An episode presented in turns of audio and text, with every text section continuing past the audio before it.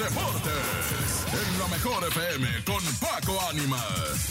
Iniciamos con la información deportiva.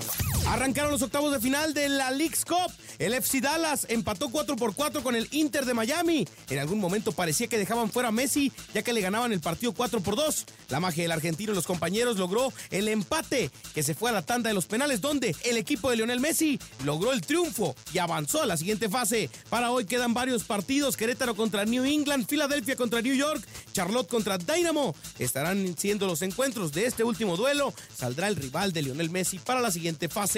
El día de mañana juega Toluca contra Minnesota, América contra Nashville, Tigres contra Monterrey y Los Ángeles FC contra el Real Salt.